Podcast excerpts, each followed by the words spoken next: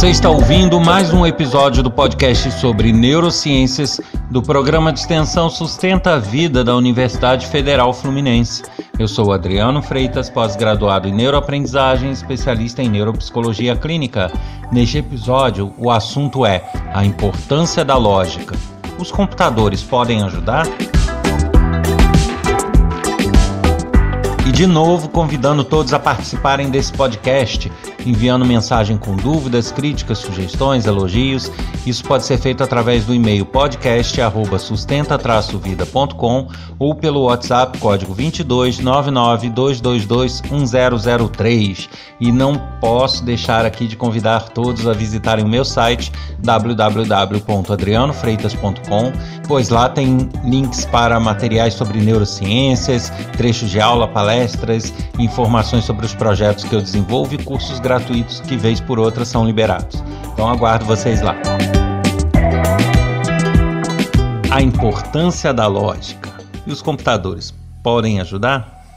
Esse tema pode parecer lógico para as pessoas mas na verdade vamos entender um pouquinho a real importância disso na nossa vida, né? Da lógica. Muita gente fala, ah, tal coisa é lógico, é lógico que tal coisa vai ocorrer, mas será que elas realmente entendem a importância que isso tem na vida e como se baseia o trabalho do cérebro através da lógica? É, a lógica é uma área do estudo humano que faz parte, na verdade, na verdade, da filosofia. Então existe a lógica aristotélica, existem diversas teorias em cima da, do trabalho de lógica e que é basicamente estudado na filosofia, mas que acabou sendo incorporado a outros estudos, como a matemática, como a ciência da computação, aí seus vários cursos, né, sistemas de informação, análise de sistemas, engenharia de sistemas e também algumas áreas de engenharia, principalmente as engenharias ligadas a exatas. Mas a lógica, apesar de ser o estudo muito ligado a essas áreas, ela permeia todo o conhecimento humano. Tudo que o ser humano faz e tudo que o cérebro gera de tomadas de decisão, de ações, são baseadas em inferências lógicas. Uh, a gente não pode dizer que o cérebro teoriza sobre a lógica aristotélica ou teoriza sobre uh, várias áreas do conhecimento lógico, mas ele tem sua estrutura de funcionamento calcada na análise de inferências lógicas. Isso significa que quando a gente toma uma decisão, quando a gente reage de uma certa forma, o cérebro está fazendo isso com base na análise do nosso conhecimento prévio, como eu já falei sobre isso, com base nos estímulos que estão chegando para ele e essa composição de um quadro, de um cenário onde você está inserido, faz com que ele gere uma resposta, que pode ser uma reação física, que pode ser um pensamento, que pode ser uma resposta sobre a forma de uma fala. E isso ele faz automaticamente. Ninguém precisa ficar teorizando muito para tentar pegar um objeto que está caindo ou para tentar sabe, pegar uma caneta e escrever no papel. Mas lá nas estruturas básicas do nosso cérebro, ele está tomando diversas decisões e ações com base em proposições, com base em inferências lógicas. Então, é, se eu vou abrir uma janela, qual é o pensamento, podemos dizer dessa forma, do nosso cérebro lá no fundo de suas estruturas? Bom, se a janela estiver aberta, eu não preciso abrir, eu não preciso mexer, ela já está aberta. Caso contrário, se ela estiver fechada, eu preciso abrir. Isso é uma inferência lógica e que o nosso cérebro faz. Porque se eu quero ter uma ventilação na casa e eu olho e a janela já está aberta, ele não me faz ir lá de novo para tentar abrir o que já está aberto. Então, é, é, esse pensamento lógico, na verdade, ele é estrutural. Ele está lá nas estruturas básicas. E eu estou falando aqui de abrir janela, mas isso permeia todas as decisões e ações do cérebro. É, a gente pode pensar para simplificar, numa lógica bem básica. Que até a tecnologia utiliza três palavrinhas para isso, né? É o se, então, se não. Então, se tal coisa acontecer, fa então faça aquilo. Se não, faça aquele outro. É, isso a tecnologia trabalha baseada nisso direto. Os computadores são programados dessa forma e o nosso cérebro também. Ele reage dessa forma. Então, se eu levar um soco, então faça tal coisa. Saia correndo, reaja. Se não, faça tal coisa ou fique como está. Então, esses seis, se não, se então, nosso cérebro trabalha direto em cima disso. E uh, eu estou simplificando aqui proposições lógico-matemáticas, mas na verdade você pode ter uma proposição baseada em outra proposição, baseada em outra e até proposições mais complexas. Como assim? Eu posso ter se tal coisa acontecer ou tal coisa acontecer e tal coisa acontecer ou então tal coisa acontecer e tal coisa acontecer, faça isso. Se não, faça aquilo. Isso seria uma proposição mais complexa. E além das complexas, eu posso ter aquelas que são derivadas, né? Eu posso ter se tal coisa acontecer, e tal coisa acontecer, ou tal coisa acontecer, então verifique se tal coisa acontecer, ou tal coisa acontecer, então faça isso. Se não, faça aquilo, se não, faça aquilo. Isso seria uma mais complexa com derivações. É, eu sei que para muita gente talvez isso seja complicado de compreender no primeiro momento, mas quem pesquisar sobre vai começar a entender o mecanismo como funciona. E aí, é, a, eu trouxe esse assunto para esse podcast sobre neurociência. Você vai falar, poxa, mas o podcast não é de matemática, não é de proposição lógica, não é de filosofia. Mas como o nosso cérebro ele trabalha ligado a inferências e que são de fundo lógico, a gente precisa é, ter em mente o seguinte: quanto mais eu treinar o meu cérebro, eu exercitar o meu cérebro para um, uma resolução lógica mais eficiente, melhor eu vou ser em todos os segmentos de trabalho, não importa qual. Eu posso querer fazer uma parte artística que não tem nada a ver com a matemática, mas essas inferências lógicas bem exercitadas vão me tornar um melhor artista, com toda certeza, porque eu vou ser capaz de lidar com materiais, no caso de artista plástico, é, lidar com situações, no caso de um ator que precisa de improvisos. Isso tudo embasa qualquer outra ação. Eu vou lidar com áreas biológicas, então eu ter um, um, um, um trabalho de inferências lógicas bem reforçado no meu cérebro vai me permitir entender certas situações, certos organismos vivos, certas doenças, simplesmente por olhar. Eu posso desconhecer totalmente, mas bastou eu olhar um pouquinho, aquilo já começa a fazer sentido para mim.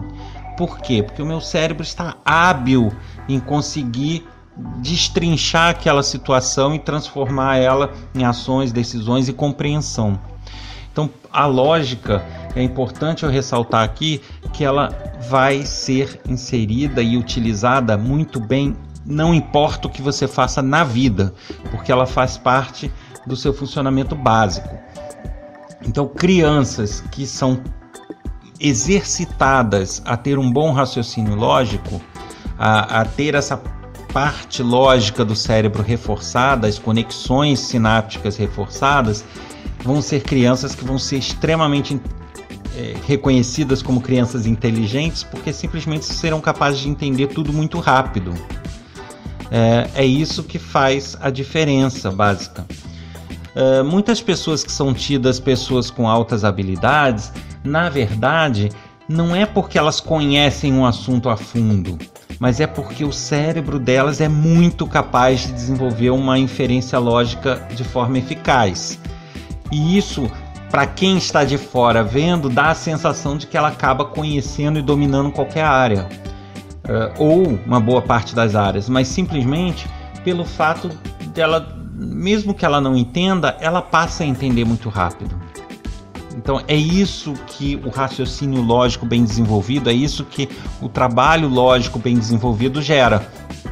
Eu posso não ter habilidade motora alguma, eu posso não ser bom artesão, eu posso não ser bom marceneiro, eu posso não saber fazer nada de trabalho manual, não ter habilidade manual para isso. Ok, mas se eu olhar um esquema de engenharia mecânica ou olhar um esquema de engenharia é, né, civil ou qualquer outra área, é, ou um esquema de montagem de um móvel, por mais que eu não tenha habilidade para aquilo, se eu tenho as minhas inferências lógicas bem trabalhadas, eu vou olhar aquele esquema e vou logo entender como funciona. Vou logo fa uh, saber fazer adaptações naquilo para que fique do jeito que eu quero, mesmo que eu não consiga executar. Mas eu vou conseguir entender. E isso é que é a importância desse trabalho de desenvolvimento lógico e que todos deveriam focar e trabalhar. Agora, como exercitar isso? Né? É, é o tipo da coisa que não é tão simples assim.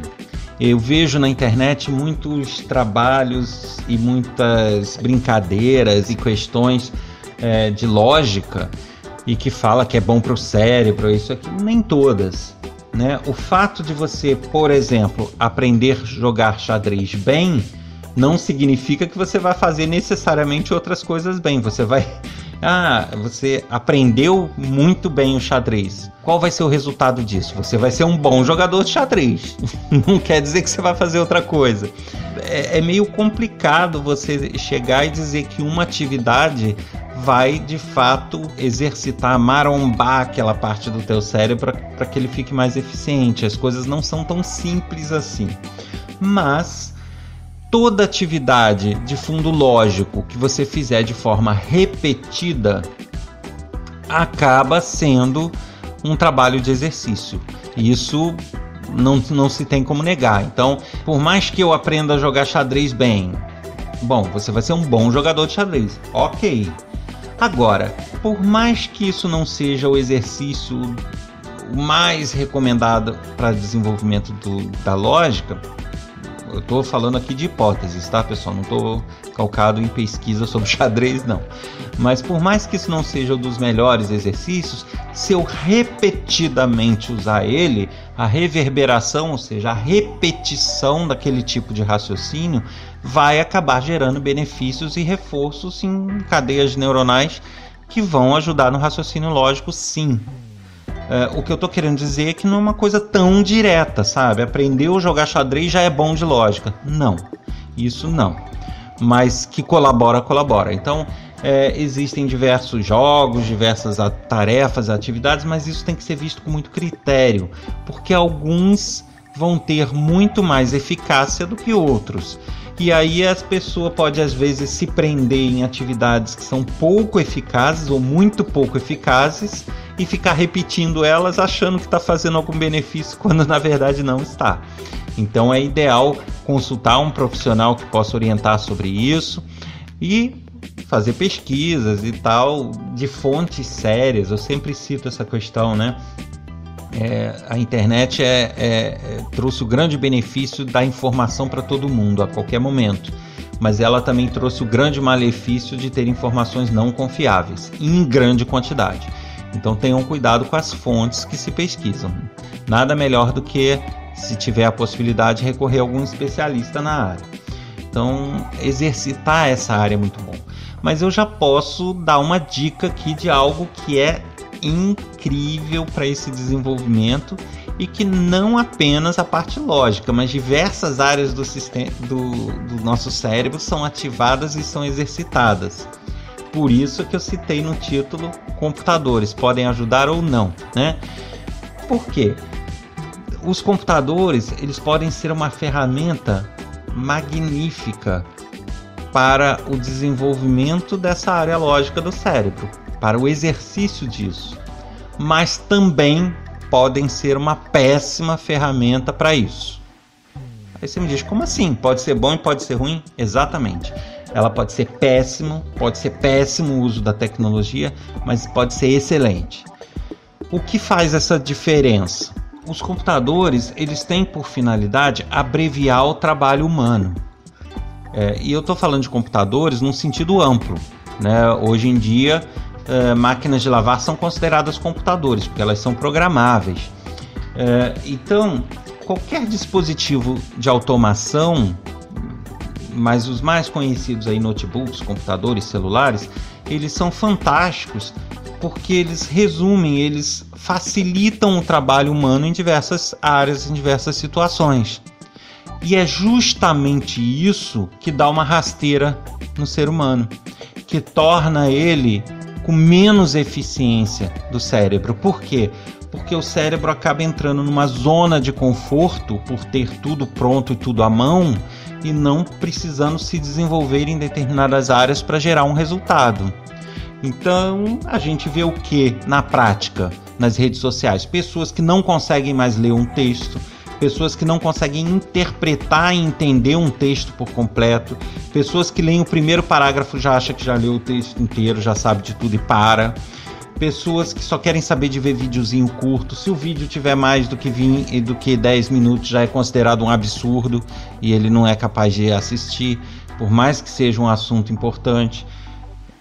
Esse tipo de preguiça mental é o dano Tá? O computador traz isso, a tecnologia traz isso. E isso derruba todo esse raciocínio lógico, porque como o computador ele é baseado em lógica, ele já entrega isso pronto. Coisas que deveríamos raciocinar para gerar o resultado, o nosso pensamento, ele já, nos, ele já faz isso para gente. Ele já entrega pronto. Então a gente não precisa raciocinar muito para ajeitar um texto, que o editor de texto vai lá e faz para gente a gente não precisa raciocinar muito para fazer uma tabela de preço, porque eu coloco lá na minha planilha, ele já calcula o total, já calcula isso, aquilo. Então acaba esse raciocínio e essa análise que eu preciso fazer dos meus dados, das minhas informações, das coisas que eu preciso, das minhas pesquisas, ele já entrega pronto. E isso vai assim como a gente com o exercício desenvolve habilidades, com a falta de exercício a gente perde habilidades. E aí a gente vai perdendo diversas dessas habilidades. Por isso é que eu, é eu falo que é muito danoso em certos momentos. Mas aí você me diz, poxa, mas se o computador nos faz cair nessa preguiça, nos faz é, deixar de ter esse trabalho mental em diversas situações, como que ele pode ser benéfico e excelente? Depende do que você faz nele. Se você apenas utiliza ele como ferramenta, é, utilizando os sistemas prontos, utilizando os aplicativos já prontos, é, o risco que tu vai correr é esse. É de entrar nessa preguiçinha mental e deixar de fazer é, coisas que você faria com eficiência se não fosse por ele. Agora, se você está do outro lado, você é quem faz os aplicativos, você é quem desenvolve os sistemas, você se comunica com a máquina para dizer o que você quer dela, aí a coisa muda de figura. Porque aí você tem que ensinar a lógica para ela. Quem desenvolve um aplicativo, quem desenvolve um sistema, ele precisa dominar absurdamente o trabalho de inferências lógicas e a lógica matemática para que ele possa transferir isso para o computador, esse conhecimento, e o computador, ao executar isso que ele aprendeu da pessoa, gere o resultado que se queira. Percebem a diferença? Uma coisa é uma, uma pessoa fazer um aplicativo e você só usar ele. Outra coisa é você fazer e você usar. Isso vai dar to... é, é, essa, é esse o divisor de águas. E aí é, eu sou capaz de afirmar que não há trabalho cerebral melhor do que esse. Porque uh, quem trabalha uh, com desenvolvimento de sistemas, desenvolvimento de aplicativos, e aí eu me sinto confortável para falar porque é uma área minha de atuação também, é, sabe que para que você possa desenvolver um aplicativo de celular, por exemplo, você precisa dominar uma língua própria, porque você fala com um dispositivo num outro idioma, você não fala em português com ele. É uma mistura de inglês com símbolos. Então, no final, você acaba tendo que dominar línguas, dominar linguagens diferentes. E isso trabalha com a tua área de texto, com a tua área de escrita, com a tua área de interpretação, ou seja, a tua área de linguagem está muito bem exercitada. Uh, a máquina ela é puramente lógica. Ela só trabalha em cima de inferências lógicas. Não tem outra. Você não consegue trabalhar, desenvolver um sistema, um aplicativo, se você não trabalhar com lógica. Então, isso vai fazer com que, além da tua área de linguagem, a tua área de raciocínio lógico de inferências esteja altamente desenvolvida. E tirando isso tudo, você ainda tem que ter visão do todo, visão de grupo, visão segmentada, análise particionada. Você tem que ter um monte de tipos de compreensão e de visão em cima do problema que isso te exercita a em qualquer problema que você tiver na vida você enxergar um leque de soluções quase que instantaneamente. Porque o teu cérebro fica tão afiado em buscar soluções, em buscar alternativas, que pode ser até coisa absurda, mas ele vai buscar para você, ele vai criar esse hábito diário. Então, quando você se depara com um problema, um monte de pessoas ficam remoendo o problema até que aquilo se transforme numa solução ou que ela pense em algo. Quem tem essas áreas muito desenvolvidas, o que vai acontecer é que ela olha para um problema, junto com esse olhar do problema já vem um leque de soluções tudo junto, já vem tudo no pacote. A pessoa só precisa escolher qual solução que ela vai adotar. O cérebro já está preparado para isso. Então, por isso é que eu falo pode ser um ótimo trabalho, pode ser um péssimo trabalho a tecnologia. É, quem tiver afinidade com essa área, o que eu posso já recomendar como uma bela atividade é essa: parar de apenas usar e passar a interagir e a criar. Então, deixando claro que esse trabalho benéfico para o nosso desenvolvimento com a tecnologia, eu não falo em usar programas, em instalar, em montar computadores, nada disso. Eu estou falando em desenvolver sistemas, criar códigos ou criar novos aplicativos e novos sistemas que outras pessoas vão ser capazes de usar. Tá bom? Então fica aqui essa dica. É, esse assunto eu acho que é, ele é muito vasto, absurdamente vasto. É, é difícil num podcast tentar esclarecer com muitos detalhes o que seria esse raciocínio lógico, esse trabalho lógico, mas é, eu quis trazer esse assunto que realmente é de fundamental importância para todo mundo, é um ponto de partida, um pontapé inicial. Quem tiver interesse, eu aconselho que pesquise mais sobre o assunto, leia bastante, se informe e veja as alternativas que se tem para trabalhar, pois eu tenho certeza que se você exercitar isso bem, você não precisa de mais nada, o resto vem. Você ouviu mais um episódio do podcast sobre neurociências do programa de extensão Sustenta a Vida da Universidade Federal Fluminense. Eu sou Adriano Freitas, pós-graduado em neuroaprendizagem, especialista em neuropsicologia clínica. Eu conto com a participação de todos nos episódios, com críticas, sugestões, elogios, sugestões de tema. Isso pode ser feito enviando um e-mail para podcast@sustenta-vida.com ou pelo WhatsApp código 22992221003. Eu vou estar aqui na próxima semana com outro tema esperando vocês, hein? Até lá!